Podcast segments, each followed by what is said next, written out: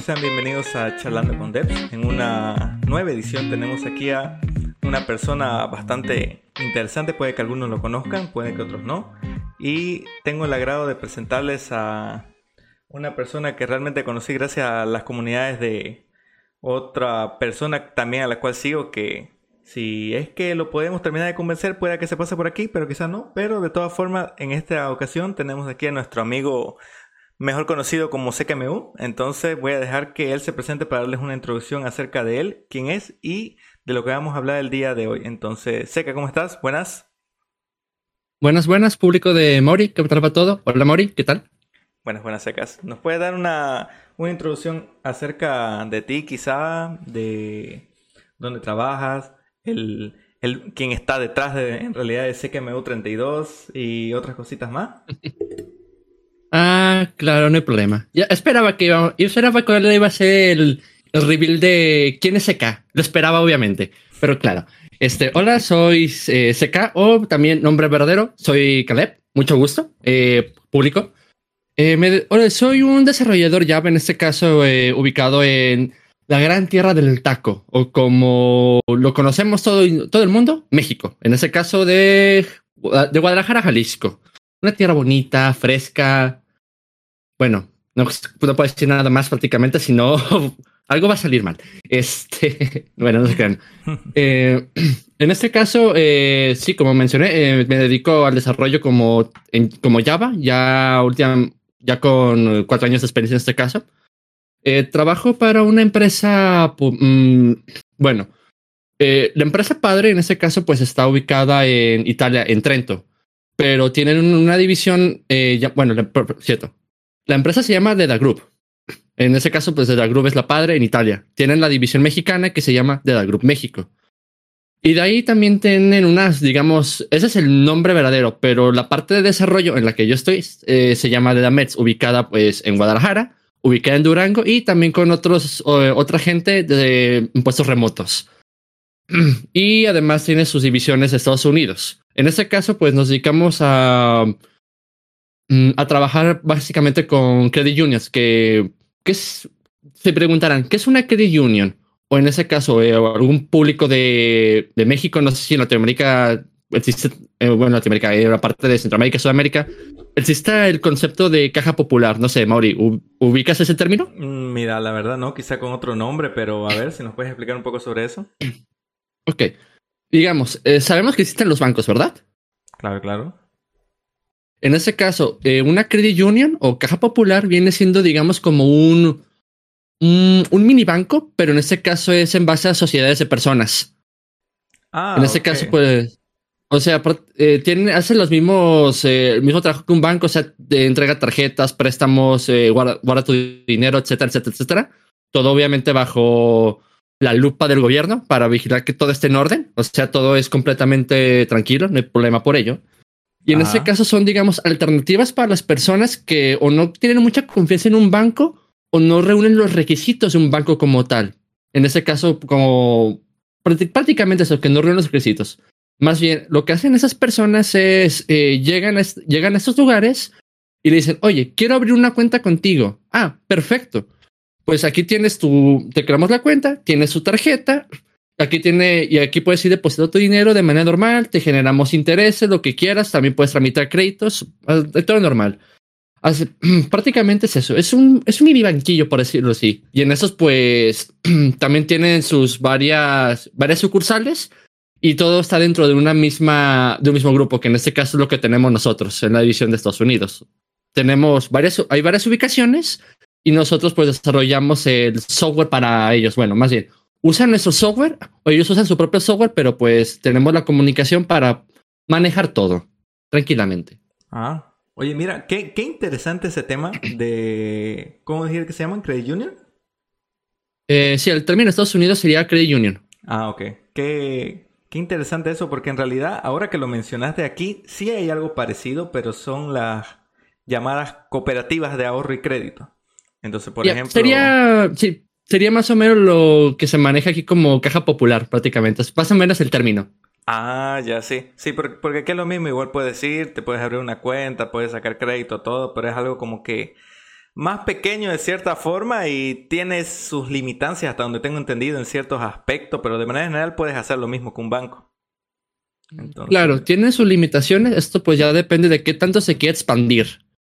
Eh, se podrá considerar también como mm, parte del... Podrían considerarse unas tal cual como dentro del tema de fintech, dependiendo qué tanto le quieran meter. Ah, wow. Pero en este caso, la mayoría de las que existen, pues ya son, tienen sus, tienen ya su tiempo y pues ya manejan eh, sistemas un poco más legacy en este caso. Pero sí, más o menos por ahí va. Oye, qué interesante, la verdad, no, nunca he pensado de eso. Y en, por ejemplo, y en todo ese mundo, a ver, para, para los que sí te conocen y están escuchando esto, que sabemos que básicamente tú eres Java Lover, y respecto a ese tema de, no sé si decir Java Lover. Me paga las, me da de comer y paga las tarjetas, así que, pero bueno, sí, me gusta Java, la verdad. Me ahí, encanta. Ahí está. Entonces, la cosa es de que relacionado a eso, por ejemplo, y justamente como mencionabas que trabajabas para, en cuestión de la empresa como tal, que está en otro país y obviamente tiene una representación en, tu país como tal. En, en lo que respecta a mí, por ejemplo, también actualmente tengo una situación parecida, solo que por ejemplo, la empresa para la que yo trabajo está, la empresa está en Estados Unidos, pero por ejemplo, eh, aquí tiene eh, una, se podría decir como que nosotros como tal como empresa éramos una empresa que estaba siendo representada por esta empresa y luego llegó otra empresa y compró esta empresa, así que seguimos teniendo dueños que son de los Estados Unidos, pero seguimos trabajando bajo todas las leyes y todo lo que representa el tema del trabajo y demás aquí en Bolivia, ¿no? Entonces es igual bastante interesante por ese lado. Que a su vez igual en el pasado estuve igual trabajando con una empresa que en realidad los dueños estaban en Estados Unidos, la empresa se llamaba Cubesoft. Y por ejemplo, ellos en cuestión de la empresa hicieron una... Eh, fundaron una empresa con todo el tema de las empresas y demás aquí en Bolivia, eh, que igual también se llamó Cubesoft SRL, y que era una representación justamente de la empresa en Estados Unidos, porque básicamente lo que ellos hacían era captar clientes en los Estados Unidos y todo el trabajo y demás y todos los proyectos que se que se hacían justamente para estos clientes se desarrollaban aquí en Bolivia. Entonces, por ese lado, ustedes también, digamos, los productos que desarrollan, ¿lo desarrollan para, para Italia, por ejemplo, o es exclusivamente para, para México? Ah, ok. Hay un poco de historia de la empresa. Originalmente la empresa nació nomás para cubrir el, el negocio mexicano. Pero como era, digamos que una empresa que tenía, bueno, en este caso de la Mets, tenía pues otras filiales que está más o menos un poco... Mm, mm, o sea, la quitaron del mercado porque no era muy fructífera para, para Italia, pero pues sigue registrada bajo el, bajo el gobierno, pero pues está prácticamente muerta. Eh, nació originalmente para cubrir este mercado.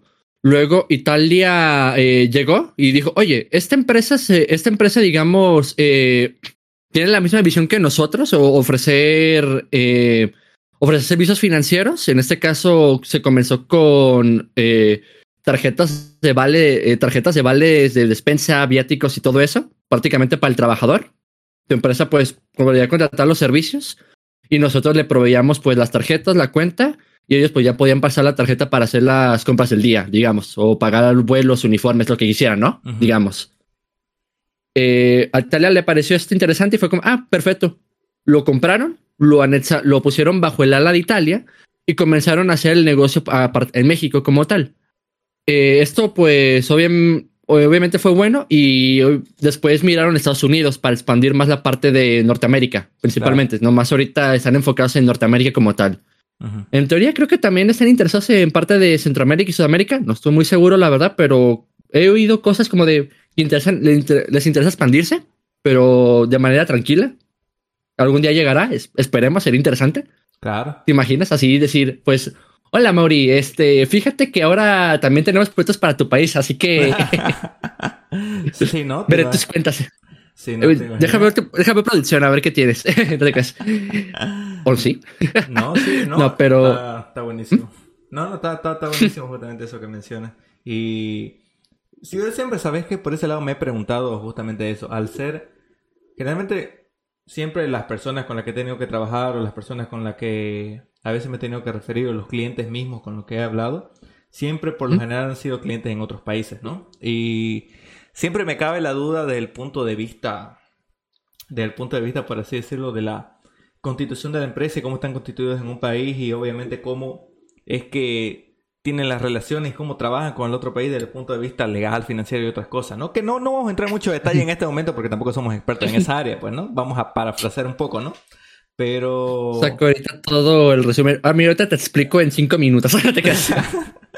Pero, o sea, me parece a mí bastante interesante el hecho de eh, que estas empresas eh, puedan justamente tener estas subsidiarias, eh, al menos hablando de Latinoamérica específicamente, y de cierta forma, hablando de grosso modo, por así decirlo, al menos para nosotros es como que, ah, venga, aquí hay una empresa que hace lo mismo que nosotros, que nos puede ayudar a hacernos más grande y tener empuje en estos países, vale, la compro y automáticamente ya tienen una representación así. Otras que directamente quieren empezar desde cero por ese lado, pues no. Pero no sé si, por ejemplo, a ustedes les ha pasado desde ese punto de vista cómo justamente trabajan con, esta empresa que, está en Italia. ¿Ustedes tienen contacto o trabajan justamente con, con los desarrolladores o con las personas que están en esta otra empresa o son totalmente independientes por ese lado? Ah, ok. Eh, volviendo, volviendo, al tema anterior, digamos, para completarle y llegar a ese punto porque tiene relación. Ah, bueno, ok. Este, después, o sea, como dije, estaban volviendo también a ver parte de Estados Unidos y compraron también la, una red de credit unions, en este caso que existía. La renombraron y bueno, bueno, antes de renombrarla, estaban trabajando y consiguieron desarrolladores eh, aquí en México para también, también trabajar los tickets de esa área. En este caso, obviamente, eh, la mente de Estados Unidos es de, ok, si viene una persona externa, me va a quitar el trabajo. O sea, son muy... Mm, ah, son muy reacios a ello. Es de, tienen ese, tienen ese miedo, como ya son personas muy grandes y todo, pues, y vienen con un background, digamos, eh, Java, versiones viejas de Java y COBOL. Oh, ya. Sí. Son, full Java Enterprise. COBOL se sigue usando. ¿Eh? Son full Java Enterprise, full COBOL, full no, no, no, ¿no será que hay un Fortran por ahí también de ese tipo? Ah, eh, no, a lo que sé no usan Fortran, es prácticamente puro COBOL prácticamente. Mira, no te sorprendas. Es COBOL y Java, y Java de el Java 1.6 a más no poder y 1.7, así, a vieja escuela. Ay, no. bueno, ni tan viejas, más o menos, más nuevo, más o menos. No, no, no me digas Java 6, porque yo la, la anterior vez tuve que ver un tema con un Glassfish 6 que utilizaba todavía Java 6. No, mentira, que Glassfish 6, eso, eso, eso está muy nuevo. Glassfish 2, que usaba Java 6. Entonces, oh, no me oh, gusta. Oh. Y llevar eso a Kubernetes es otra historia. Pero no hablemos sobre eso. Después por ahí estoy hablando de más para esos temas de proyectos legacy, pero así, estos también llevan por ese lado. Así que me, me, me la sé eso de, de, de, ese tipo de desarrolladores. Sí, prácticamente ya dinosaurio, por no decir más. Ajá, exactamente. Y gente ya con 15 años, 20 años de experiencia en la empresa más, así, business analysts, developers, eh, customer service, helpdesk, etcétera, etcétera, etcétera. Pero bueno, eh, compraron esa parte, comenzaron a delegar un poco más por parte de dirección de ahora sí Italia, de, no, pues o sea, ustedes se, sabemos cómo son, pero denle un voto de confianza en México, hacen un buen trabajo. Oh, Además, somos sus jefes, así que lo van a aceptar quieran o no, prácticamente. Sí, así es, así es la mente de ellos. Eh, Italia tal cual puso eh, su visto bueno en México y pues les ha funcionado. Eh, ah, total. ¿Qué? Mm, ah, perdón. ¿Decías? No, no, no, qué, qué, bien, más bien, básicamente fue como que, oigan, confíen en nosotros, también somos chéveres, sabemos hacer software y fue como que, vale, está bien, vayan. Mm, correcto. Eh, en este caso, pues comenzaron a hacer su división. donde estoy yo en Delamet se dividió en dos partes. Una que es la parte de Estados Unidos y la otra que era la parte mexicana. Eh, yo comencé en la eh, comenzamos todos prácticamente en la parte mexicana, otros iban a la parte de Estados Unidos, dependiendo de, bueno, creo que era el azar, el azar random, no tengo idea, la verdad, es como de bueno. Total. Cada quien estaba en su cada quien estaba en su parte.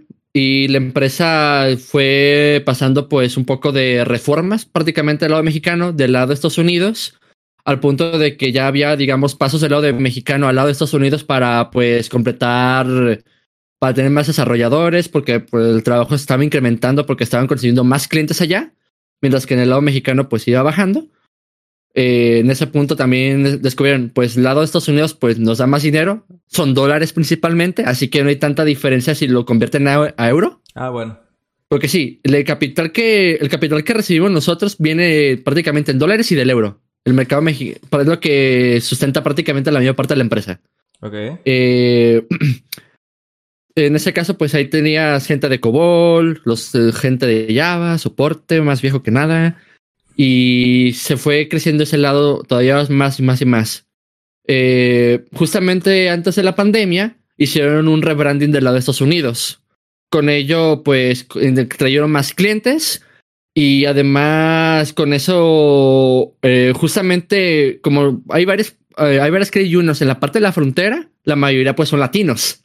obviamente sabemos que la parte prácticamente Estados Unidos está conformado por inmigrantes prácticamente más del poder, casi la mayoría son latinos. Eh, y obviamente si eres un latino, oye, ¿sabías que tiene su dinero? Lo desarrolla en gente de México prácticamente obviamente les va a hacer, el corazón se les va a hacer chiqui, se les va a hacer así de pedacitos, como de, ay, qué, qué bonito, ¿no? Así, tenemos compatriotas que están trabajando en ello. Claro. Hace ilusión.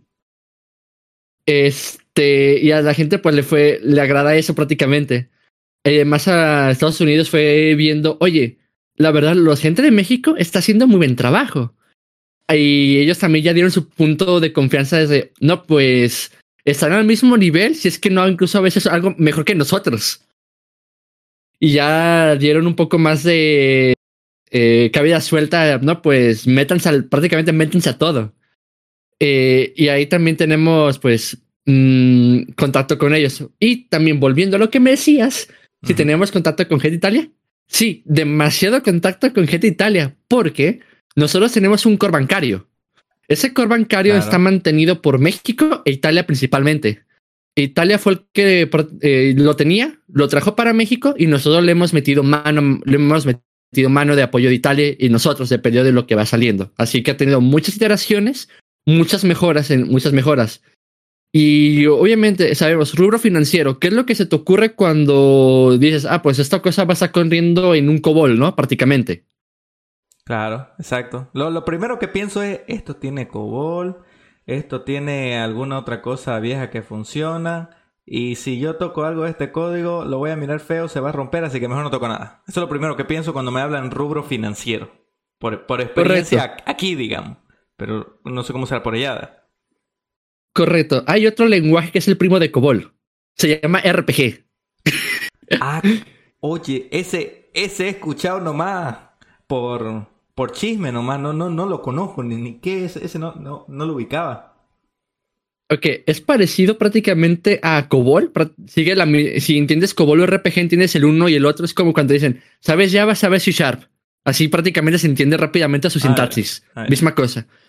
RPG también es un lenguaje que corre sobre IBM, en este caso sobre servidores S400, en los cuales aún tienen soporte por parte de IBM, sorprendentemente. Funciona con cintas magnéticas para guardar la información y todo. Ah, ok. O lo normal en el mundo empresarial, ¿no? Cintas. Casual. Eh, este lenguaje pues ha tenido varias versiones y todo, es posicional. Pero digamos que su última versión que fue, pues esta última versión que vamos a sacar es estable, la llamaron RPG Free. Y te dirás, oye, ¿por qué RPG Free es gratis? Eh, no, la cosa de RPG Free o RPG LE es que puedes programar como un lenguaje normal. O sea, pones tal cual, digamos, como un bloque de comentario eh, diagonal, diagonal asterisco. Claro. Y puedes escribir de una manera normal. Ya no tienes que poner posiciones o decirle que vas a hacer un move a esta variable. No, no, no. Ya escribes, digamos, eh, X es igual a lo que tenga esta variable o, Y es igual a, a 3 puntos y algo. Es una manera más tranquila de escribir. Y, pones, y vas a escribir pues también tus queries y todo maneras de llamar los métodos y de una manera más entendible. Yo no conocí este lenguaje. Justamente cuando llegué, ese, no, pues tú vas a trabajar sobre un Java 6 trabajando con un Java 7 con JCF. Ok, vale, no tengo idea de esto. No te preocupes, lo vas a entender porque yo tengo un ticket y yo, ah, bueno, gracias, no hay problema. Ah, Ahí estuve trabajando hasta que un día prácticamente me llegó un ticket de, oye, pues fíjate que tenemos este problema y pues los que saben RPG, pues están ocupados con los tickets. Así que, eh, toma. Y yo, ah. ¿pero qué es esta cosa?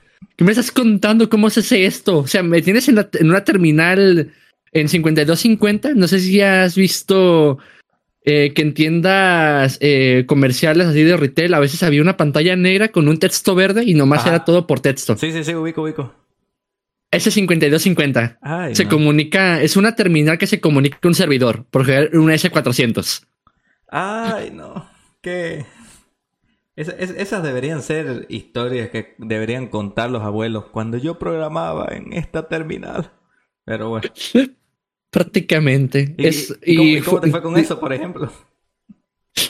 Pues, pues te diré, me tardé como días entendiendo cómo funcionaba. Ah, ah, ok. Y con ayuda. Ah, ok. Y era como que, ¿y ahora qué hago aquí? Y la persona que te diga, ah, pues no sé, pícale ahí, por ahí pasa algo. Casi, casi. No, me tocó crear, digamos, una clase o como se llaman eh, dar structures en este caso. Ok y acomodar unas formas, porque sí, la forma también se crea en RPG. es prácticamente a puro texto, creas la forma, creas la lógica y luego le dices dónde lo va a guardar en la tabla. Así que tienes todo para manejar. Tienes prácticamente tres archivos: uno que te maneja la tabla, otro que te maneja la forma y otro que te maneja la lógica de la forma. Ay, no, porque pues trágame tierra antes de hacer eso, ¿sabes? O sea, yo nunca digo Espero nunca trabajar con este lenguaje, con esta tecnología, porque no sabes realmente con qué te vas a topar. Pero por elección siempre prefiero no, por favor, no. Si voy a trabajar con algo, lo, con lo que he trabajado, que es lo de más bajo nivel que he trabajado, ha sido Assembler, por decirte. Pero Assembler en la universidad, pero profesionalmente, lo más bajo que he trabajado creo que ha sido C, profesionalmente. Y es como que espero no trabajar con algo más bajo que eso, digamos. Pero uno nunca sabe pues dónde le va a llevar la vida, ¿no? Assembler, lo vi en la uni, no sé cómo pasé la materia sinceramente. Eh, C++, lo aprendí, eh, fue mi primer lenguaje de programación en la uni. Fue divertido llegar, aprender a golpes, a punto de reprobar la materia y ahí me tienes estudiando en las vacaciones de Semana Santa, que son oficiales aquí en México prácticamente, al menos lo que daba la universidad. Claro, claro. Ahí me tienes estudiando de, desde la mañana cómo funcionan, lo, cómo funcionan los zip, los for, las clases, etcétera, para el que no entendía nada. Fue divertido entrar ese de, a ese desmadre. Pucha, qué, qué, qué, cosa ver por ese lado. Y, y, hablando del aspecto de, por ejemplo, hablando de temas de tecnologías, no sé si, por ejemplo, mm. fuera, fuera del tema de las tecnologías que pueden usarse para software bancario, que evidentemente son tecnología, no vamos a decir de la prehistoria, pero por ejemplo ya, ya, se, ya se escucha muy lejos decir está hecho con Java 1.6, porque se escucha lejísimo. Entonces, y vos sabés que ya de aquí sale un nuevo frame, una nueva herramienta y pasa un año o dos y, y ya es vieja, digamos, para el nuevo que está saliendo. Entonces realmente nunca, nunca se sabe con lo que vas a comenzar a trabajar y que en un momento lo van a usar y en otro momento ya lo van a descartar. Entonces, no sé si, por ejemplo, a ustedes les ha pasado. A, mí me pasó mucho, por ejemplo, cuando, como trabajo con estas empresas y a veces con, clientes de los Estados Unidos, me toca de que me dicen, utilizamos esta tecnología porque creíamos que, que iba a ser el futuro y todo. Y al final avanzaron con eso y luego las personas que estaban a cargo se terminaron yendo y luego fue como que ahora necesitamos ver cómo levantar esto porque el servicio ha caído. Y yo, ah, bueno, ¿y en qué está? Está en, por ejemplo, para darte un ejemplo, nosotros ahorita actualmente en la empresa estamos, como trabajamos con muchos microservicios, generalmente tenemos alrededor de unos 50 microservicios. Y cada microservicio tiene, por decirte, sus tres o cuatro réplicas que escalan a lo largo del día, dependiendo de la hora, ¿no? Entonces, para ese tipo de volumen necesita, sí o sí, manejar algo robusto. Entonces, manejamos Kubernetes justamente para hacer todo el tema de eh, la administración de los microservicios y demás. Y, por ejemplo, había un módulo eh, de la aplicación que justamente era para una, una, empresa que le dábamos servicio. Era una empresa bastante grande en, lo que es el apartado aquí de Bolivia. Pero tenía un servicio de, creo que era relacionado con algo de atención al cliente. No me recuerdo muy bien. Ah, no, era algo con campañas para, para el tema oh. de atención al cliente. Campañas, por decirte, eh, de envío de correo, envío de mensajes, marketing, todo eso. Entonces, ese software en específico nos dijeron un día, cayó esto. Y fue como que, ah, bueno, cayó esto y comenzaron a llamar a las personas y demás. Yo solo veía cómo iba la gente de una sala de reuniones a otra. Entonces así pasaron dos días hasta que me dijeron, Mauricio, por favor, puedes meterte un Meet. Y me metieron en una reunión y me dijeron, mira, esto pasó. Estamos dos días con esto. No podemos solucionarlo. ¿puedes ayudarnos para tener alguna luz? Y yo le dije, a ver, ¿qué, ¿qué es lo que están viendo? Este software igual está basado en contenedores, así que debes conocer. Ah, ya, está bien. ¿Qué, qué, qué están haciendo? ¿Algo con... Solamente es algo con, con Docker, con Docker Compose que está levantado, que no he podido ver o, o qué cosa. Está con Apache Mesos. Y yo así de... ¿Qué? ¿Qué? Así, ¿qué, qué es Apache Mesos? Y así de... Eh, mira, lo que nos han dicho es que es basado en contenedores. Ok. Y, y yo, y yo, y yo me puse a buscar. Y era como que no era algo tan viejo, por así decirlo. Pero era en su momento cuando salió, venía a llegar a ser lo que Kubernetes ya está haciendo justamente, ¿no? Cuando salió Kubernetes. Pero en realidad era un software para, para orquestar contenedores. Entonces, ¿cuál era el problema? Era de que este software se cayó y no sabían cómo, cómo levantarlo y demás, porque había sido que tiene componente en el que tenés que tener instalado Docker, tenés que tener instalado un Zookeeper para la comunicación de los servicios. Entonces, eran muchos componentes chiquitos que ellos no tenían idea cómo funcionaba y no sabían cómo levantar el software. Así que fue Mm. todo un día a buscar cómo, cómo rayos funciona Apache Mesos para ver de levantarlo por lo menos. Y cosa de que lo pudimos levantar, le dije, a ver, aplica esto, reinicia esto, busca esto aquí en esta ruta, ta, ta, ta, ta, ta. Lo levantaron todo y fue como que, ¡Ah! ya está respondiendo. Y ya después para justamente el apartado del servicio, aparentemente había como que un, vamos a decirlo entre comillas, proceso de CICD, porque ni siquiera era un CICD, era un software ahí que colocaron para poder levantar la aplicación y con eso pudieron levantar justamente este servicio para, para campañas de marketing. Entonces fue como que una luz y fue de así de, ajá, Apache Mesos. No quiero volver a verlo en mi vida, lo odio. Y así. Y fue como que, qué cosa rara. Y, y de la misma manera el otro día me dijeron, tenemos otro problema con otro software basado en contenedores. ¿Ahora qué? Otro Apache Mesos. Y me dijeron, no, este es Docker Swarm. Y así de, ya, Ok. ¿Y cuál es el problema? No sabemos tampoco. Fu. Entonces fue, fue otro día perdido. Y así, por ejemplo, siempre, así tuve una semana de que se cayó esto, se cayó esto. Esto supuestamente es contenedores, pero no sabemos cómo funciona. Solo faltó que un día mm, me vayan a decir, tenemos otro software en contenedores y es con LXC. Y así de, ay no. So, Sabía que solo me faltó eso, pero tienen así cosas súper antiguas y súper legacy que me dicen es contenedores y yo pienso, ah, con Docker, con Kubernetes, pero la vida no funciona así. Entonces, eso, es lo que me he topado. Entonces, vol- volviendo al punto, regresando un poco a, lo, que iba con todo esto, porque como te digo, empezamos a hablar y siempre no- nos vamos con todo esto, ¿no? Pero, por ya, ya, ya. ejemplo- Pero es, o sea, es divertido, va sobre el tema, o sea, aprende, aprende uno del otro. Es No. interesante. O sea, yo no conocía Apache Mesos, gracias a ti descubrí algo que no quiero saber más de Apache. Sí, sí, no, no. gracias. No, no, yo, yo, yo, tampoco quiero saber de Apache Meso. La verdad fue como que gracias a Google que existe Kubernetes, salve Google y demás. Al menos para esta ocasión. Después, por favor, no mates esto como todos los productos que matas, pero ahí vamos, ¿no? Y ven la versión 1.11 ahorita Apache Mesos. Ay, ahorita va por la 1.11 y no quiero, ni me recuerdo qué versión iba. La versión que tuvimos que levantar esa vez. Solo sé que odio Apache Meso, odio Zookeeper, eh, odio generalmente todas las cosas que hacen con Apache. Y sí, también hablo del Apache HTTPD, que después de Ajá. mucho tiempo me enteré que lo que yo le decía Apache, hablando del balanceador, o sea, del, del servidor web Apache, había sido que se llamaba HTTPD. Oh, Y, era, y- y era así como que. O, o HTTP, algo, algo así se llama, no, no, no me recuerdo el nombre. Pero era así de Apache Sí. es la empresa, no es el producto. Y fue así de, wow. Entonces yo odio a la empresa, no al producto. Y, es, y esa es la historia de cómo me hice hater de Apache. Saludos a todos los. Te sorprenderías, o sea, No, te de- llegas a un punto en que te dices de, oh, esto quién, lo- o sea, este producto y todo lo que dices así como Kafka, Kafka, un montón de cosas Enterprise y luego descubres, oye, ¿quién hace esto? Ah, Apache. Ah, ok, vale. ¿Y quién hace esta cosa? Apache. Ok. ¿Y quién se encarga de manejar esto? Ah, también Apache y te quedas de, espera. ¿Me estás diciendo que prácticamente todo el mundo empresarial en cuanto a Java lo maneja Apache? Y te dicen, efectivamente, prácticamente sin Apache esto hubiera muerto hace mucho tiempo y te quedas de, wow. Te, te das cuenta. Ok, todo- mis el- respetos. te das cuenta el monopolio que tiene Apache relacionado a eso. O sea, desde la misma, del mismo Maven. Imagínate qué Yep. sería el desarrollo en Java sin, sin el Maven, sin las librerías. Bueno, a- aunque ahora se, se utiliza más el tema de grade y demás, pero no deja de ser. Si no fuera Eh, por- bajarías, los jars de tan- bajarías los jars de manera nativa y seguiríamos usando. Espera, no, antes de Apache, ¿no? Creo. Claro. Ah, ok, vale. Entonces, no, o sea, eh, hay empresas que realmente no tenías idea de que realmente eran dueños, por así decirlo, de una tecnología que tú usabas y era como que, ¿qué? ¿Ellos son los dueños? ¿Qué? No, no, gracias.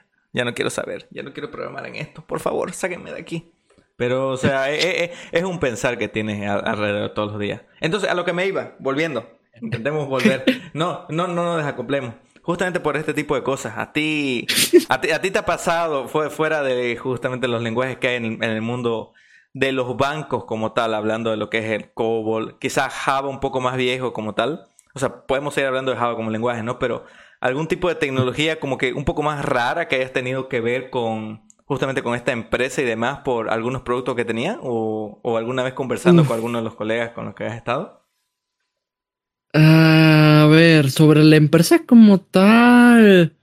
Hasta eso no, lo mantienen relativamente puro. O sea, al punto de que no, usan contenedores ni nada. Todo lo meten a un S400 corriendo. No sé de qué manera, solo sabemos que el sistema puede, puede ser distribuido. No sabemos cómo, ah. pero pues está manejando miles de transacciones por segundo y ambos no se ha caído ese servidor. Así que el monolito funciona. O sea, o sea, tienen un monolito en un servidor de IBM que tú sabes que funciona y sigue funcionando y va a seguir funcionando y no le va a pasar nada. Y si tienen algún problema, llaman a papá IBM y les tiene que ayudar a solucionarlo. Sí, tienen soporte. Ok, justamente gracias grandes compañías por seguir dando soporte a otras grandes compañías, ¿no? Pero mientras Exactamente. mientras haya dinero, supongo que no importa. Sigamos usando eso, no, no necesitamos mejorar. Y de ese punto de vista, a ustedes le ¿No te ha tocado generalmente proponer algún, algún software nuevo, alguna modificación? Porque te, digo, te digo cuál es el caso. Generalmente, y, esto te lo digo también por experiencia propia, cuando trabajas con otra, con empresas del exterior, por lo general ellos tienen un stack de tecnología que siempre procuran utilizar el mismo stack para todo, ¿no? Y al menos si tú ves este, en los trends, por decirte, en el Google Trends, sin ir más lejos, a veces cuáles son las tendencias de tecnología en ciertos países. Evidentemente hay tecnologías que se usan más en un lado que en otro. Yo imagino que por el lado de Asia, por ejemplo, les encanta usar Vue.js, ¿no? Y en cambio, en el mm. lado de Latino, del lado de Latinoamérica me he dado cuenta que les gusta usar Angular, por ejemplo, por alguna razón. No sé, yo, soy hater de Angular, pero no vamos a tocar ese tema ahorita. Pero, o sea, sin, sin ir más lejos hablando de ese tema del stack, a mí, por ejemplo, en algunas ocasiones en cuestión de proponer tecnología para productos que hemos tenido que desarrollar o mejoras de ciertos productos. En ciertas ocasiones me ha resultado fácil, por así decirlo, y en otras me ha resultado un poco más difícil. Entonces, en tu caso, no sé si también cómo, cómo lo has visto ese tema, digamos, ¿hay ese tipo de flexibilidad cuando trabajas con, otras empresas o, generalmente siempre trabajan sobre la misma base? Mm, Ok, en este caso es de, o sea, tenemos un framework interno prácticamente. Este, pues obviamente es manejado con Java. Eh, bueno, manejaba Java 7, lo subieron a Java 8. Tiene cosas de Java 11, pero está prácticamente casado con Java 8 por clientes que no quieren actualizar. Así que seguimos con Java 8.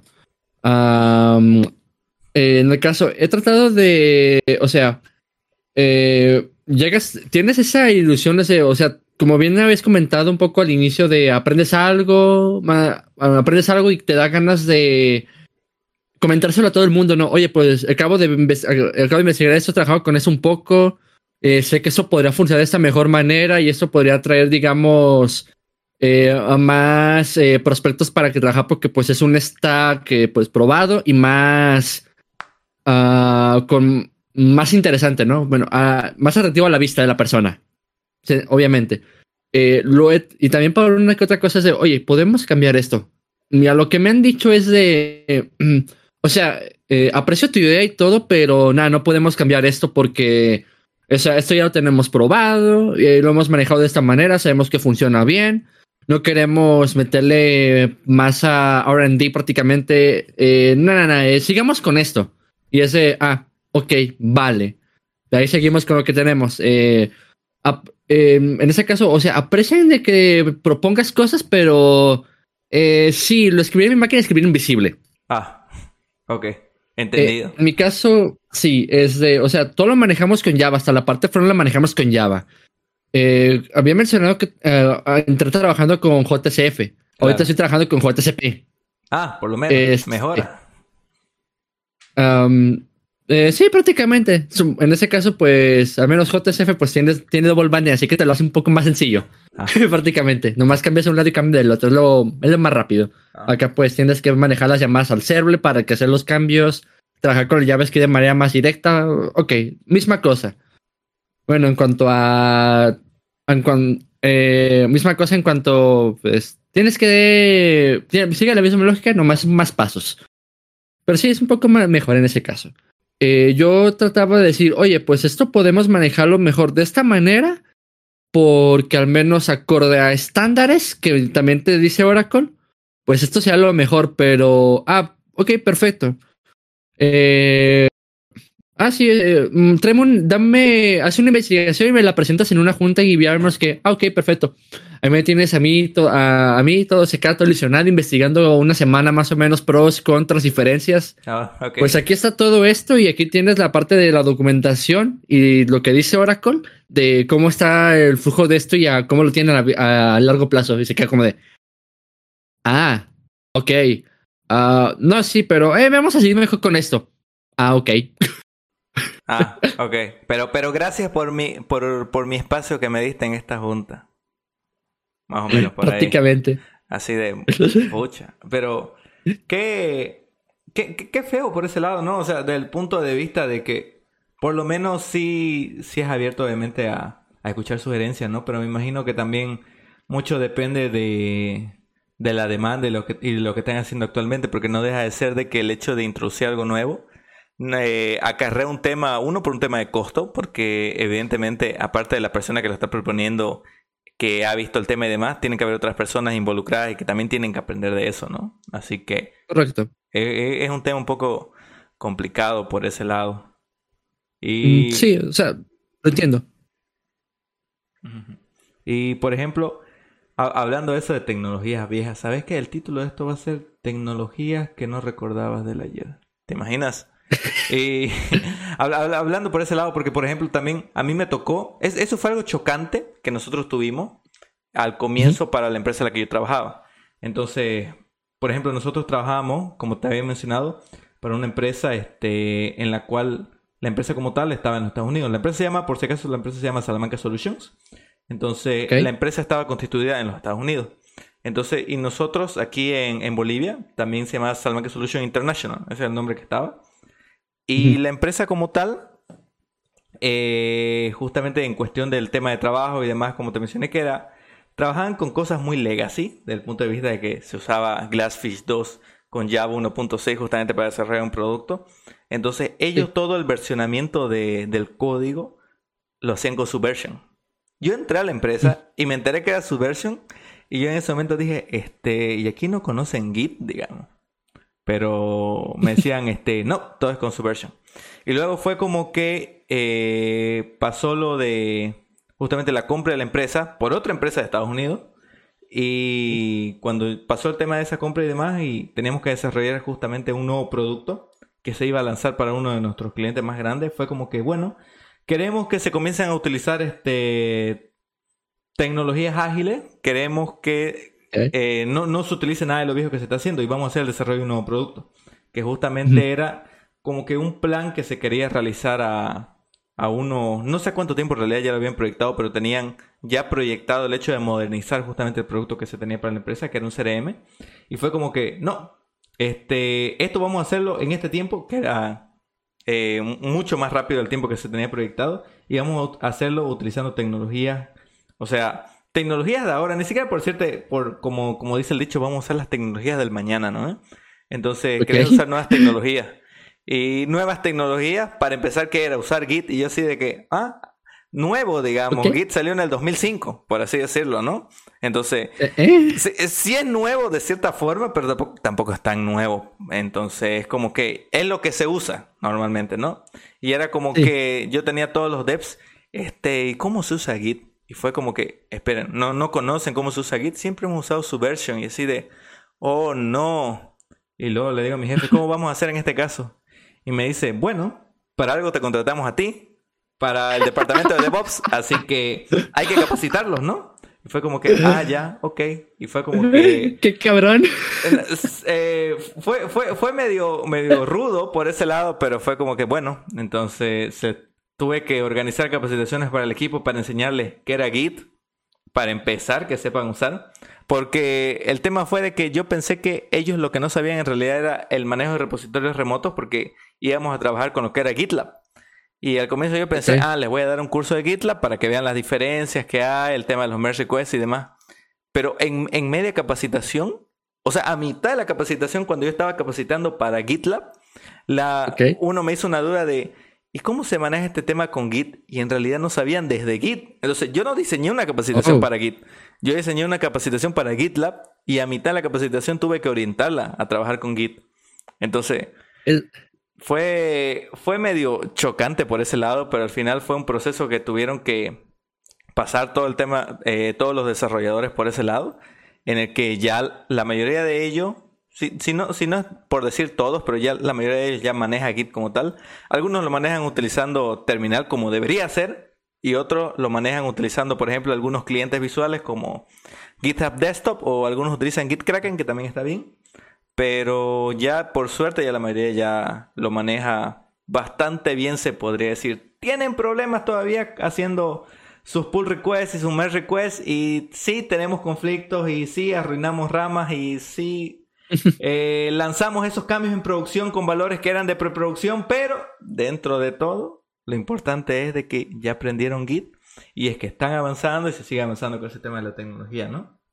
Entonces, eh, es bien interesante por ese lado. Cuando le intentas introducir algo nuevo, chocas mucho y es como que error, error, error. Y luego salís de eso y decís, bueno, lo importante es que seguimos vivos y ya salimos a producción.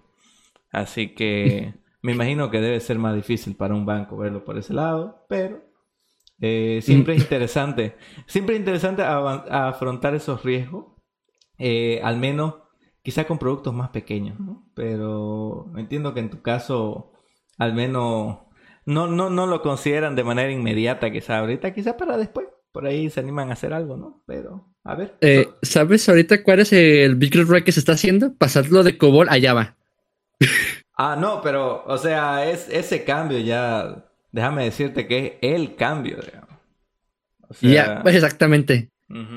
The Big Chungus uh, de los cambios. No, sí, me imagino que debe ser lo mejor de lo mejor. Ahorita eso que están haciendo, la, crema en nata, hacer ese cambio. Pero. Eso fue, eso fue hace como unas semanas. Ahí nos tenías a mí y a otro y a Milit trabajando en ello. Prácticamente Milit, que es el que tenía más idea de lógica de negocio y cómo funciona un poco más corpo, que se había metido desde antes a ver cómo funciona. Era de pues tal cual, tú te pusiste el saco en esto, el sombrero, porque la verdad yo sentí que no hice nada. La verdad, me ponías esto de COBOL para traducirlo a lo que era un poco de lenguaje Java o la lógica y era como de, ¿qué? ¿Qué? ¿Qué me quieres decir aquí? qué bárbaro. Fue divertido. No, qué, qué, qué bárbaro. Al menos, al menos no, te, ha tocado, por ejemplo, lo que que han hecho justamente algunas instituciones financieras en Europa, porque en Europa, o sea, no, no es de extrañar que todos los bancos, todas las instituciones financieras usen algo de COBOL o alguna otra cosa más vieja. Porque aquí, aquí igual en Bolivia los bancos tienen algo referente a eso. O sea, todas las instituciones financieras tienen, tienen eso porque realmente era lo que tenía mayor precisión en esos años y era lo que no fallaba, pues, ¿no? Y así, literalmente, cuando te decían no fallaba, era no fallaba. O sea, antes fallaba el fierro porque se arruinaba, se fregaban los discos, no sé. Antes fallaba eso a que falle el software, ¿no? Pero justamente eh, estuve leyendo un artículo. Mira, la, anterior vez, hace, hace como un mes creo que fue, estuve leyendo un artículo referente a eso y había leído de que en cuestión de algunas instituciones financieras en Europa mencionaban de que el software era tan viejo y justamente ya en cuestión de de la arquitectura, los nuevos sistemas operativos y demás que habían salido, de, este, como algunos de ellos ya pierden soporte, se tiene que pagar mucho por ese tema de soporte y demás, pero quieren seguir manteniendo el core de lo que son sus servicios. Y siempre está el tema de llevarlo a la nube porque suena tentadora. Entonces, por ejemplo, ¿qué es lo que han optado algunos por hacer? Han agarrado sus servicios que están en, por, darte un ejemplo, que están en COBOL. Y estos servicios de alguna manera, no sé cómo, porque no, no lo he visto como tal, pero los han llevado a contenedores, o sea, contenedores Docker que corren software que está en COBOL y este software que está en contenedores, que este software en COBOL está corriendo en la nube, en un contenedor, pero el core está en COBOL. Y, ah, y todo el desarrollo, o mejor dicho, la, el diseño de esa solución de arquitectura era mucho más barato que agarrar y buscar la forma de reescribir esto en, un lenguaje de más alto nivel que pueda hacer lo mismo. Porque mencionan de que es un costo muy alto el tema de ver el aspecto, uno, el aspecto de seguridad, porque obviamente necesitan ver, es un aspecto muy fuerte en, las instituciones financieras, y otro, el aspecto de precisión, porque no deja de ser un tema de que si agarras en JavaScript y sumas 0.1 más 0.2 no te da 0.3, ¿no? Así que necesitas algo que sí tenga precisión para este tema de los números, porque por una transacción que no sale como quisiera, se pierden centavos quizá en una transacción, pero en otras ya se pierden millones de dólares o euros, pues, ¿no? Así que, para mm, que veas. Correcto. O sea, en este momento estamos hablando de que hay software que está en COBOL, corriendo contenedores en alguna nube en algún, algún país de Europa. Entonces. No, es, hay un punto de lo que me dijiste es eh, por eso prácticamente se sigue usando también ya por la librería de Big Decimal y COBOL. O sea, Big Decimal te soporta decimales hasta que la JVM reviente. Y de COBOL, obviamente, es jodidamente rápido para lo que va. Por eso te procesa transacción, miles transacciones en microsegundos. Por la rapidez que tiene. Pues tan. Es un lenguaje tan bare que hace lo que tiene que hacer. Efectivamente. Y obviamente trabaja con sockets para comunicarse externamente, así que tienes comunicación externa. Y creo que lo que me decías de cómo lo subieron a la nube, eh, ¿sabías que GNU tiene un llamado el Nucobol, no? Creo. No, no, no, eso, eso no sabía. O sea, ellos tienen su versión de COBOL que puedes instalar para correrlo. Yo creo que están usando eso tal vez. No están usando cosas tan, cosas tan oscuras o que tengas que hacer una un, un ritual a las, a las 12 de la noche con una cabra en un círculo. Creo que no llegan a ese punto y por eso lo lograron subir. Creo. Eh, y, nada raro, porque estamos hablando de empresas que manejan cantidades absurdas de dinero y es como que, sí, que, que necesitas algo para, para poder seguir corriendo COBOL en la nube y que y poder seguir portando tu software aquí, sí, vamos a diseñar algo, digamos, aquí tenés, digamos, ¿no? Entonces, y no deja de ser que hay muchas personas que se siguen manteniendo en la industria justamente por ese, el desarrollo y el mantenimiento de ese tipo de software. Así que, no, está, está bastante brutal. ¿Algún día veremos el fin de COBOL? No lo sé, la verdad. Es como, es como preguntarme, algún día voy a ver el fin de Java y es como que no sé. no, y dices, ah, perdón, prosigue. No, no, no, no, dime, dime. O sea, dices, ah, ya ves lenguaje viejo, pero la gente no recuerda, oye, ¿Sabían que también existe .NET, verdad? Con C Sharp y Visual Basic, que también son lenguajes jodidamente viejísimos. ¿Sabes qué? y también se dedican al punto, al maldito punto empresarial a más no poder. Sí, no, es, eso es lo que hasta ahora yo me sorprendo. O sea, imagínate, creo que no sé si es .NET, .NET Core 5 o 6, no me acuerdo qué versión es, pero o sea, a ese punto que siguen manteniendo el tema del core de .NET y obviamente ya puedes, o sea, ya no se limita a Windows, puedes correrlo en Linux y puedes correrlo en Mac. Y ya evidentemente no, no va a tener específicamente todas las funciones que podrías correrlo de manera nativa en Windows, porque todavía es un proceso ¿no? que tienen que portar de esto. Pero el hecho de que tengan, hagan que este lenguaje se porte justamente a otro tipo de plataforma, ya el hecho de portarlo solo a Linux, te abre la posibilidad de que puedas correrlo esto en servidores Linux y poder correrlo en contenedores y puedas correrlo en la nube y esto funcione y demás y se siga ampliando el espectro de, los software y los sistemas que utilizan .NET para poder seguir manteniéndolo y no tener que cambiarse a, otro lenguaje porque no, deja de ser de que papi Microsoft va a agarrar y va a poner todo el dinero que sea necesario para que sigan estando en su plataforma y eso es una verdad absoluta. Mm, correcto. Al final lo que quieren las es la final. Bueno, Microsoft obviamente siempre ha estado metido en ese mundo.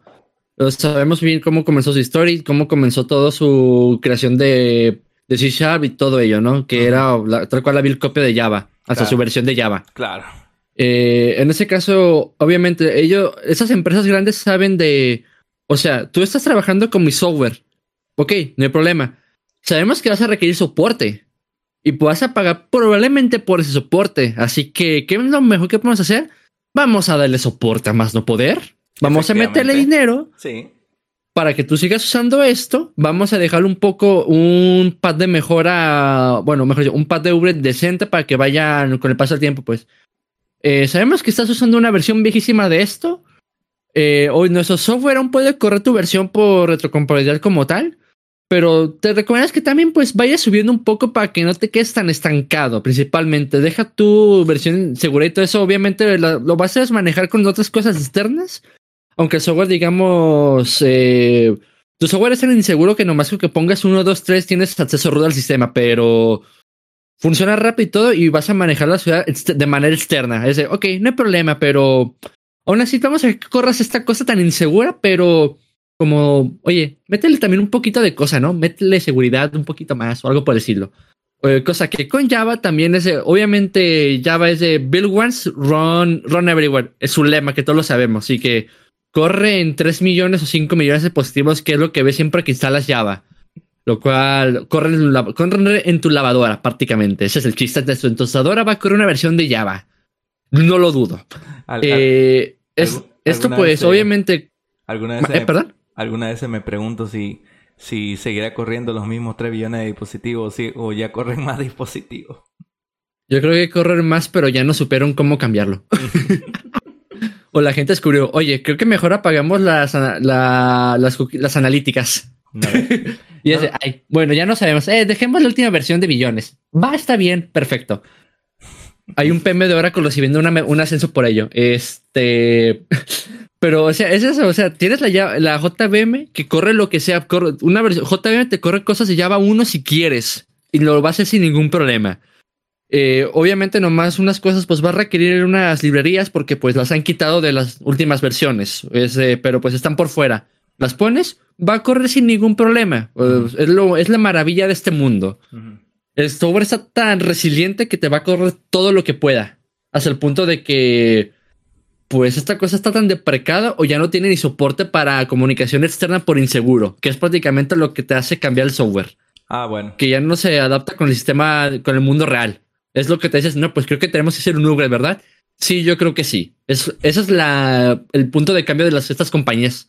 El software está tan pesado y tan viejo, pero funciona también que no, te, no tiene la razón hasta que pasa algo, ¿no? O sea, recordemos que fue, si fue este año, no recuerdo hace cuántos meses, lo de Log4Shell. Ah, sí, exacto. Eh, eh, eh, y a ver, de, ese sentido, ustedes, ¿cómo, ¿cómo afrontaron el tema de Log4Shell? Real, realmente. O sea, si, si, si, si, no, si no puedes contarlo, evidentemente no me pasa nada, pero ¿cambiaron algo o lo dejaron así? ¿O lo querés dejar a, la expectativa que hicieron? Se cambiaron, sí, sobre de librería. Ah, ya. Bueno. Como el cambio, cuando se cuando salió el CB, rápidamente, pues los mismos de Log4j, pues sacaron actualización. Y dice, oigan, pues aquí están las versiones, actualícenlo. Eh, nomás me dijeron que le llegaron con un ticket de prioridad, de prioridad para allá a, a, Milit y dice, oye, pues tenemos estos softwares que de los que al menos ustedes tienen control, porque los demás pues lo van a manejar infraestructura ya en los servidores, pero pues cambia, cambia todo esto, verifica que funcione y ahí lo tenías trabajando todo un día completo haciendo pruebas y que funcionase. Y incluso a los a QA también lo tenían trabajando validando todas las funciones del sistema para cambiar la librería. Obvio, bueno, ¿por qué la librería? ¿Falló algo? No, la verdad no. O iba a funcionar de manera correcta. ¿Qué hicieron? Nomás hicieron una sanitización de datos. Prácticamente lo que, lo que era la nueva versión de Log4j. prácticamente. Pero obviamente también Oracle, aprovechando un poco, oigan, si usan System.out no va a pasar nada de esto, ¿eh? Y todos como de, ah, ok, gracias. y si quién tiene hambre, prácticamente ah, aplicaron ah, ese meme. Exacto, sí, más o menos. Fue divertido. Pero sí, o sea, e, eso es lo que te dice al punto de hay que cambiar cosas. Eso es hasta que pasa algo grave. Si no, ahí lo dejas corriendo. Sí, no, ¿eh? Yo, yo, yo creo que también va por ahí, la verdad. Porque a menos de que no sea eso, es como que, no, está bien, funciona, no pasa nada. ¿Por qué tenemos que tocarlo? Ah, salió una nueva versión, pero ¿por qué tenemos que hacer algo? Ah, mira, es una vulnerabilidad de seguridad. Métele nomás la nueva versión.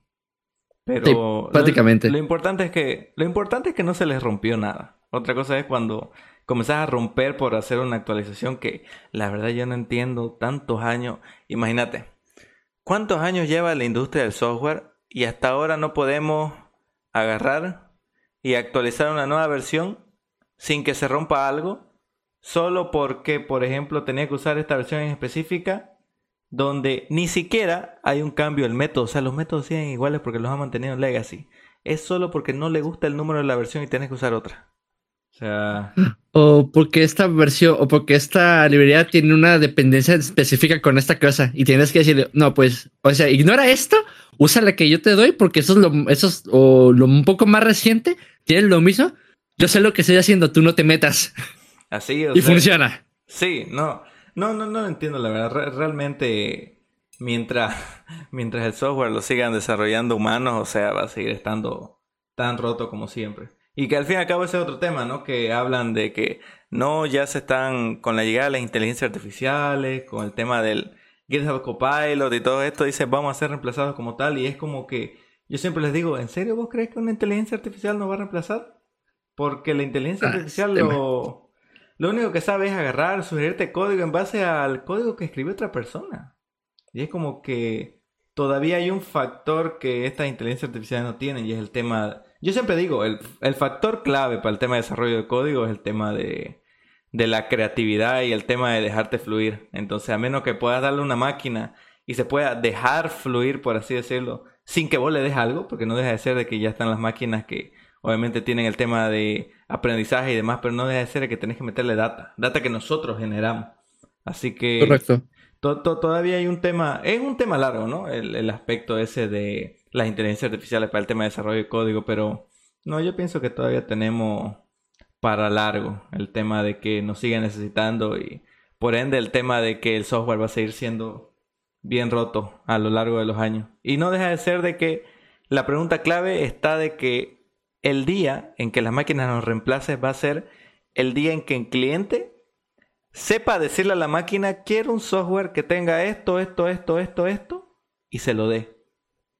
Y como el cliente nunca sabe lo que quiere, nunca va a pasar eso. Exacto, prácticamente. Quiero, un, quiero una página responsiva, bonita y que sea, y que sea barata. Y tú te quedas como de, ¿eh? Oiga, Ah, ¿Usted sabe lo que prácticamente su idea millonaria es hacer el nuevo Facebook? Claro. ¿Sabe lo que eso involucra? Y quiere que eso sea bueno, bonito, barato, que tenga magia, sea responsivo y todo así, todo soñando con unicornios prácticamente. Oiga, uh, nomás no lo insulto porque es un cliente y es una persona, pero lárguese de mi vista. Sí, no, y, y me ha pasado el hecho de que no falta que llegue una persona, ¿no? Y te dice, este, quería hablar con, usted para, para, ver el tema de desarrollar una idea y demás. Ya, a ver, cuéntame. Y, empiezan con que, ¿usted conoce esta aplicación llamada Uber? Y así de, ah, ya, rápido, ¿querés saber cuánto tiempo y cuánto va a costar? ¿No? Eh? Sí, mejor no lo hagas, vas a perder tu tiempo. Y así de, eh, pero si todavía no te he contado. Sí, pero no soy la primera persona que viene con eso. Y así de, o sea, solo, solo por darte un, un sneak peek, ya me tocó desarrollar como dos aplicaciones tipo Uber. Y fue como que lo hicimos como el cliente quiso.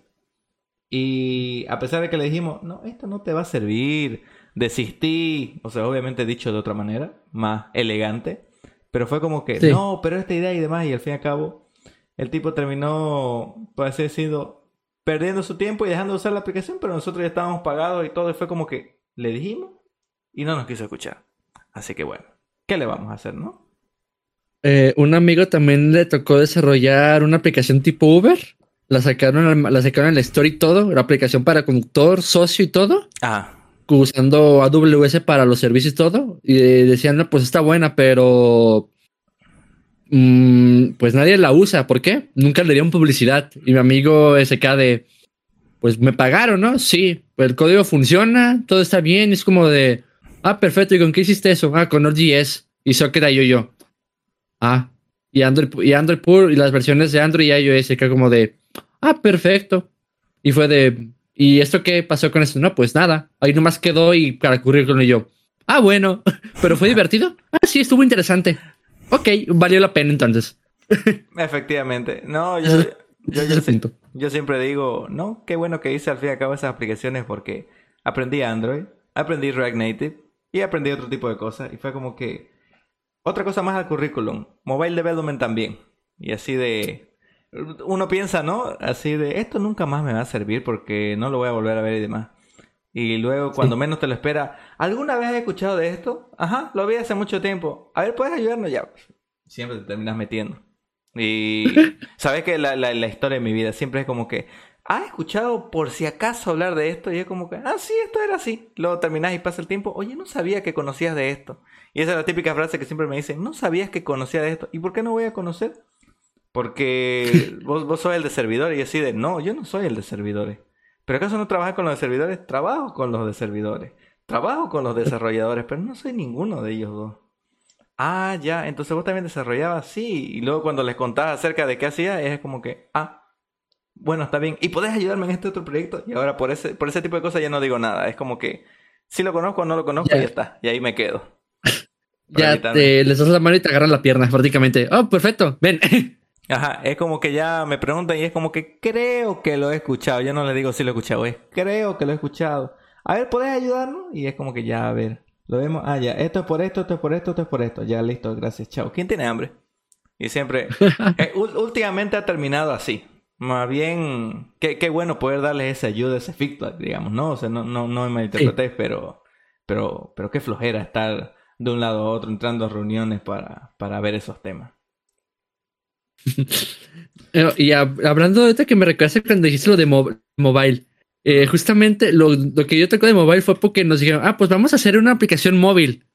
Vamos a hacer nuestro mobile banking. Y es como de, ah, no, pues perfecto, ¿qué va a ser? Ah, pues vamos a hacer una página web, vamos a hacerlo con un web iOS. Ah, pues vale, no hay problema por mí. ¿Y con qué vamos a hacer para hablarte de Android y iOS? Ah, eh, ¿has oído hablar de Xamarin? Y nosotros como de, sí, sé que existe, no lo hemos usado. Ah, pero nosotros trabajamos con Java. Ah, sí, ahora vas a aprender C Sharp y yo. Ok.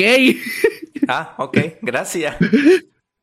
Fue divertido. Ah, y lo mejor de todo es porque te preguntas, oye, ¿por qué C Sharp? ¿Por qué no Kotlin o alguna otra tecnología como Flutter y todo por decirlo? Sí, yo abogué un poco por, yo abogué por Flutter, porque ya lo había manejado un poquito. Claro. Yo lo conocía cómo funcionaba. Y era, ah, pues vamos a analizarlo y al final, ah, vamos a usar Xamarin. Ah, ok, vale. ¿Y por qué Xamarin? Ah, porque otra de las empresas que tienen compradas tiene su propia aplicación móvil trabajando con Xamarin. Ah. Y quisieron, ah, pues nos pasaron su un template de ellos. Y obviamente sabemos, Xamarin, pues, no sé si lo has, si es que lo viste o de las últimas versiones, tiene dos maneras de trabajarlo. Una que te da códigos separados que es para Windows Phone, iOS y para Android, y otro que te maneja pues aquí tienes tu código único ah, como Flutter y pues ya te lo va a compilar a las, a los diferentes targets que tiene. Claro. Nos pasaron uno que era nomás versión Android y versión iOS. Así que tienes que trabajar con las cosas nativas a cada uno porque están separados. Uh para unas cosas. Ah, ok, perfecto.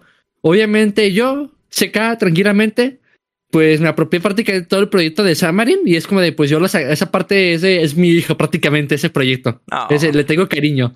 Mm, lo punto de que me puse a investigar comunicación entre comunicación entre el dispositivo mediante JavaScript, claro. biométrico y todo para hacerlo jalar. Ah, Al punto de así, o sea, tal cual porque bueno, no creo que esto no va a ser, esto no dice mucho, pero justamente la huella digital como nos pasaron el template era como que tomaba una captura, una foto, no sé cómo la hacía y enviaba la captura, enviaba la huella digital al servidor y el servidor analizaba, no sé cómo lo hacía, total, hacía una cosa bien rara y yo, wow. Oye, ¿por qué están haciendo esto? Usa nomás lo que te dice operativo, para eso está lo de biométrico. Claro. Y me tienes implementándolo como por tres días para que funcione el biométrico, lo de recordar, que guarde las que guarde los datos en el sistema y todo. Y ahí me tienes investigado todo el punto como de esta cosa quedó bonita, un código comentado decente, más o menos a lo que entendía de mi lógica de Java C Sharp. Y era de, no, funcionaba bonito, me gustó cómo quedó la comunicación y todo. Y era de, perfecto, ahí está el código trabajando en C Sharp, ahí tiene su página, que era, pues yo nomás incluyo la, incluyo la plataforma, hago las llamadas que se requieran para validar versiones y todo para que, para qué environment voy a mostrar en la aplicación y todo. Y era de, ahí tienes tu, ahí tienes tu, ahí tienes su porquería. Gracias, me retiro. Mi trabajo aquí está terminado. raras. Exactamente. y de otras cosas que también mencionabas, también uso Subversion. oh, no. Actual, Subversion. ¿Actualmente Subversion? Sí. ¿Cómo, ¿Cómo, cómo, podés, ¿Cómo podés levantarte cada mañana y decir, esta, esta mañana voy a hacer un, ah, no sé, ¿se le dice commit? ¿Cómo, cómo se llama en su versión? Eh, sí, es un commit. Ya, esta mañana voy a hacer unos commits en su versión. Yo, yo, no puedo levantarme así, ¿sabes? No, no sentiría motivación en mi vida, la verdad. Tranquilamente SBN commit o como usamos, eh, como usamos Eclipse, pues nomás clic derecho, team, commit, seleccionar cambios, comentario, enviar. ¿Sabes que en, ese caso sí sería pro a usar alguna herramienta, por ejemplo, como Eclipse o, alguna tool, digamos, gráfica para hacer el commit en su versión? Pero tirarle por terminal, no sé, creo que ya me daría, ya me daría cosa mm, hacerlo. También lo he hecho por terminal. No es tan, hasta eso no es mucho, es prácticamente los mismos comandos a lo Git, hasta eso. ¿Ah, no varía, ¿Ah, no, varía mucho. ¿No es tan glamuroso? No, es lo, es lo mismo, prácticamente nomás cambia, ese, cambia Git por SVN. Lo mismo, pero más barato. prácticamente. Es tecnología tan vieja, robusta, que corre en un servidor, en lo, que corre en los servidores de la empresa en la, con la VPN. Ahí sigue funcionando. y evidentemente, ¿quién es el creador de su versión? Apache. Exactamente, papá Apache. Y volvimos al tema de Apache. Así que recuerden, niños, si tienen algún software que les encanta, puede ser que sea de Apache. Ah, fun fact, ah, además de Apache, ¿sabías que Apache tiene un core bancario? Ah, no te creo. No te creo. Sí, tiene un, tiene un core bancario. Puedes bajarlo, instalarlo y todo para hacerlo funcionar. Voy a, voy a descargarlo para, para ver si funciona con un software de, de tiendita. Se llama Apache FineRacked. Ay, no. Justamente para que veas que soy buena persona y todo, este, aquí lo tienes. Para que te des una ilusión de ello. Y si lo quieres dejar en los comentarios del video, así como de dense una idea también de lo que llega Apache. A ese punto llega Apache. Ya está bien. Tener un maldito core bancario. Y open source. No, sí, sí. Yo... No, sí, sí, de entrada sí o sí lo voy a dejar. Mira, Todavía tengo que organizar los enlaces para, los otros podcasts que ya salieron. Que, qué malo de mi parte que no he organizado eso. Pero lo, van a tener. No, se preocupen por eso, todo lo que nos están escuchando. Y yo creo que vamos a ir acabando entonces. Ha sido bastante interesante, la verdad. Se, ha hablado un poco de todo. Como te digo, generalmente estas cosas son... Empezás hablando de algo, luego seguís, luego seguís y luego terminás hablando sobre que Apache tiene un core bancario del que no estaba enterado, pero Ahí está. Así que no. Yo también me enteré un día de estos, ese. No me digas que tienen un car bancario y ese. Eh, sí. Y se quedan mis amigos ese. Ah, no jodas. Pues mira, aquí lo tienes y ese. Ah. Eh, ¿Podemos cambiar nuestro core bancario por el de Apache? ¿De tan siquiera? Mínimo creo que conseguirás mejor soporte. Claro. No, sería bastante interesante. Bueno, entonces, para ir acabando, Seca, no sé si ¿Quieres dejar con alguna recomendación final, algún mensaje? Igual también tus redes sociales, donde te pueden encontrar y todo.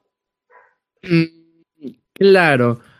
Eh, bueno, en este caso, mm, cuando les digan, mm, bueno, mejor dicho, cuando les oigan escuchar Java o cosas financieras, es de, no se asusten, todos vamos para ello. Y al menos un, un tweet que me marcó prácticamente que vino el, día de hoy tú estás construyendo el legacy del mañana. Solo esa parte, esa, ese tweet me marcó. Es como de, es cierto.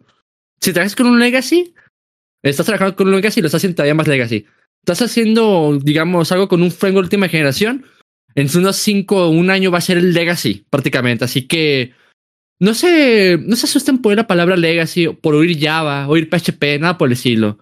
Estos software están aquí, te manejan en tu día a día, manejan el sistema de tu gobierno, de tu banco. Sistemas críticos son manejados por esos lenguajes. Por algo serán.